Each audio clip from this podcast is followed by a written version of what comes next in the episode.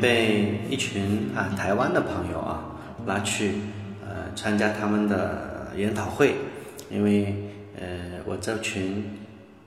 台湾朋友他们是做自闭症康复的，呃在中国啊自闭症康复啊做的不是特别好，在康复训练啊各方面呃跟台湾的差距蛮大的，所以呢他们打算在中国呃开几个。培训班，因为这个原因啊，呃，他们也经常叫我过去啊参加他们的研讨会，呃，所以呢，因为这个机缘呢，我就呃认识了一批自闭症康复训练师。对于自闭症啊，老裴以前看过一个电视连续剧啊，跟大家分享一下啊，可能很多人都看过这部电视连续剧，很成功的。这部电视连续剧的名字叫《良医》啊，叫《Good Doctor》，口碑非常的好。据我所知，这部呃电视剧是翻拍的。听这个“良医”这个名字，就知道这部电视剧的主角是一位医生。这位医生的独特之处就在于啊，他是一个患有自闭症的天才。肖恩因为呃患有自闭症啊，从小就受到身边同学的欺凌歧视。父母呢也是对他不愿理睬，呃，唯一能够得到安慰的地方就是他的弟弟史蒂夫。史蒂夫啊是唯一愿意支持和鼓励他的人，而且，呃，带着肖恩离家出走，还教会了肖恩，啊，即使不受人欢迎，自己也要呃坚强的生活下去。可是呢，呃，非常可惜的是，史蒂夫在一次玩耍中啊，不幸出了意外，从火车头上摔了下去。离开了人世，呃，所以呢，孤苦无依的肖恩啊，在圣门德医院的格拉斯曼院长在他的帮助和照顾下长大，而且啊，因为这样一个契机，他和院长学习了一些呃医学的相关知识。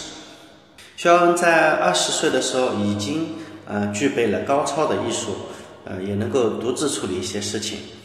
格拉斯曼院长觉得像这样的一个医学。天才啊，有这样医学天赋的人是不可多得的。院长希望他能够留在医院救治病人，同时也能够啊帮助他融入社会，学会如何与人交流沟通。于是呢，呃，院长啊叫肖恩到他们自己的医院来做一名外科医生。呃，当然了，这他这个行为啊，医院的其他的住院医生啊都不太赞成，因为。呃，大家知道，肖恩是一个患有自闭症的人，呃，这样的人，呃，是没有能力，也没有资格当医生的。肖恩在医院中啊，碰到了各种各样的棘手的案例，他和同事们共同克服困难，救治病人，而他心中的那一层障碍也在一点点的被冲破。最终啊，肖恩愿意向大家敞开心扉，收获了亲情、友情。甚至于爱情啊，肖恩患有自闭症，那自闭症呢啊又称孤独症，呃人们喜欢把孤独症儿童称为来自星星的孩子，呃这群人呢呃以严重孤独、缺乏情感反应、呃语言发展障碍、呃动作刻板重复呃这些特征啊，还有这样的一些发育的障碍。呃，来自星星的孩子啊，就像天上的星星一样，活在自己的世界里。呃，人们是这样描述孤独症儿童的啊，他们不聋，但是对声音啊充耳不闻；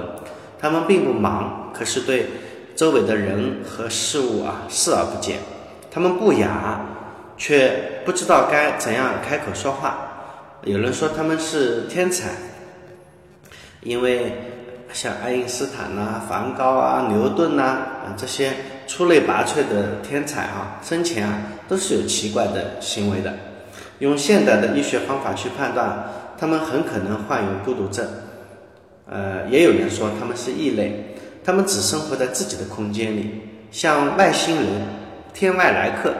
和这个世界格格不入。从医学的角度讲啊，孤独症是因为多个微小的基因变异所引起的，呃，神经发育不全。导致天生的行为异常，呃，通常一般在三岁前啊就会被家长发现，他们生活在自己的世界，对周围的一切不发生反应。有些孩子啊会伴有智力障碍，但大多数智力是正常的。跟自闭症儿童近距离接触的时候，你会发现这些儿童的注意力很难集中，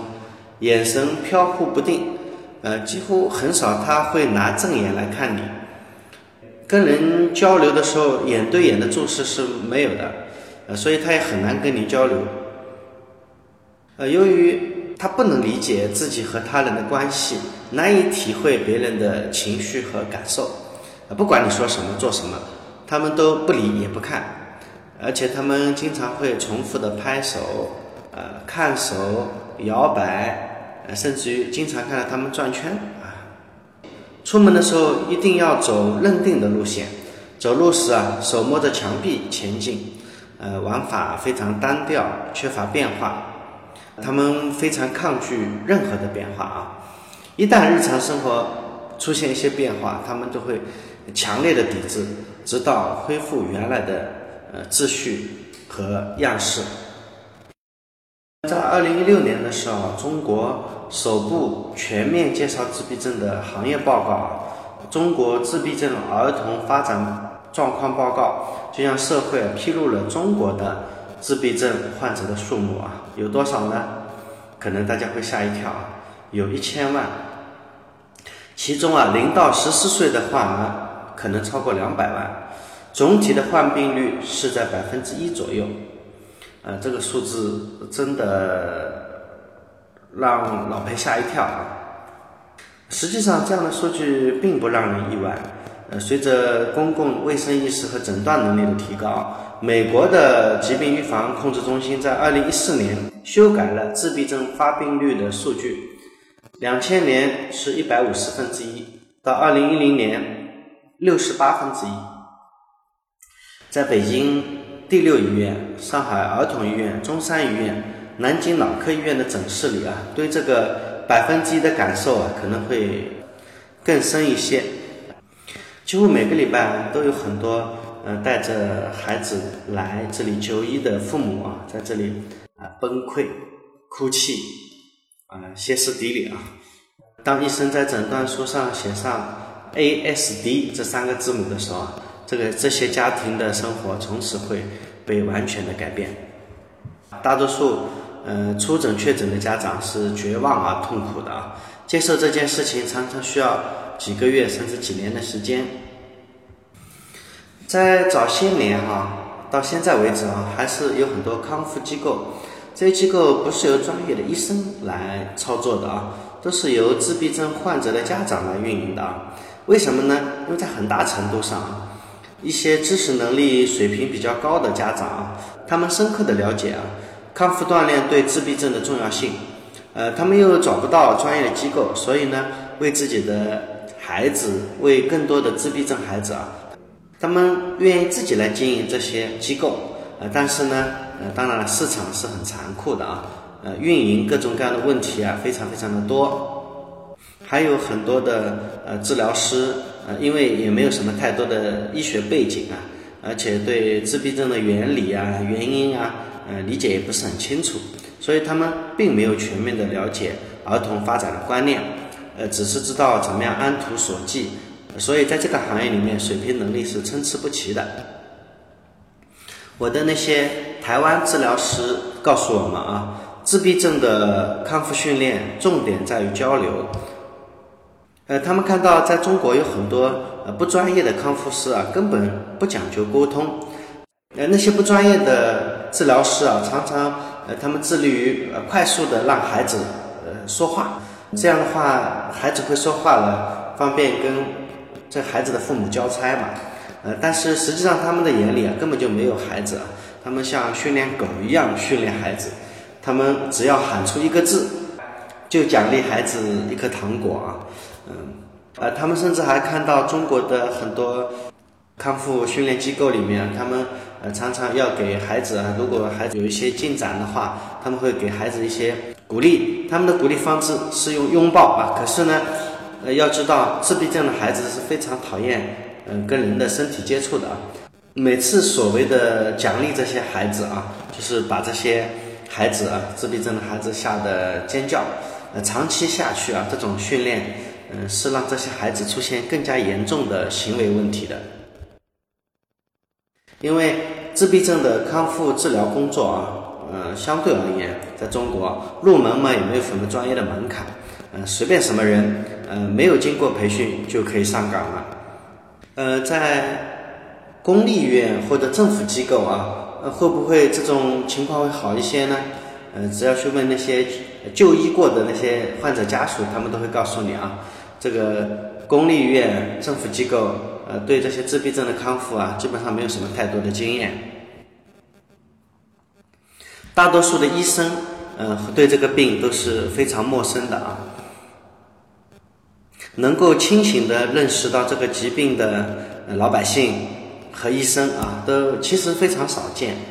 呃，具备这种诊断和处理这些自闭症的这个医生也非常非常的少见。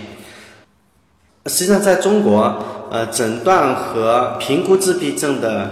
这个机构也非常少见啊。呃，他们的能力其实也是不够。另外一方面呢，市场上又充斥着这种康复机构，他们可能医学背景也没有，医学实力也不够强。嗯，只是他们知道市场有这个需求。我们其实经常会听到，就是自闭症的患者啊，表现出异于常人的天赋。呃，比如说最著名的有一个一九七四年出生的，呃，英国的有个叫 Stephen 的孩子啊，和其他的自闭症儿童一样，呃，史蒂芬的语言能力啊，从小就发现是有问题的。很长一段时间里面，大家都认为他是个哑巴，因为他不说话。但是呢，在英国的儿童保健系统还是不错的啊，有着比较高的对于自闭症的认知水平，所以呢，呃，Steven 在三岁的时候就已经被诊断为自闭症了。被诊断了以后，他们被送到专门为自闭症儿童提供康复训练的学校，呃，在英国伦敦叫 Queen Smile 学校，在康复老师的观察指导下。他说出了人生的第一个字“纸”，纸张的“纸”。然后呢，他很快的就展现出他在绘画艺术上的天分。最为人啊称道的是他的呃那幅作品啊，他坐着飞机，坐着直升飞机啊，在纽约上空啊飞了二十分钟，然后他呃下来之后，他用三个小时把整个纽约画了出来。呃，非常的美轮美奂啊。呃，像这样的新闻，让公众啊对于自闭症患者呃提高关注，当然是有积极的意义的。但这绝对不是自闭症患者的生活常态。更多的自闭症患者啊，他们呃默默的承受着命运的重担。大多数对这个病有比较深的认识的医生啊，社会工作者啊。康复专家还有病人的家长啊，他们其实是反对用“天才”这个词来包装和宣传自闭症患者的啊。毕竟有天分的自闭症患者还是极少数啊。老裴身边呃有个医生家长啊，他自己的孩子啊也也被诊断过是自闭症，呃，但是呢。他认为啊，他自己认为很多医院、很多医生都存在过度诊断，所以他经常去复诊，然后复诊完之后呢，所谓的专家教授啊，基本上就是在推销他的书，没有什么任何的指导，所以呢，他后来就不去复诊了，他全身心的用自己的业余时间。用生活中啊点点滴滴来教孩子，现在他们的这个孩子已经顺利的上到了三年级，甚至还在最近一次的演讲和朗诵的比赛中得奖了，而且这孩子也交到了朋友。所以呢，呃，其实对自闭症的孩子啊，只要你愿意花更多的时间帮助孩子成长，如果能够找到。优秀的康复治疗师，这个孩子还是有很大的机会能够得到健康成长的。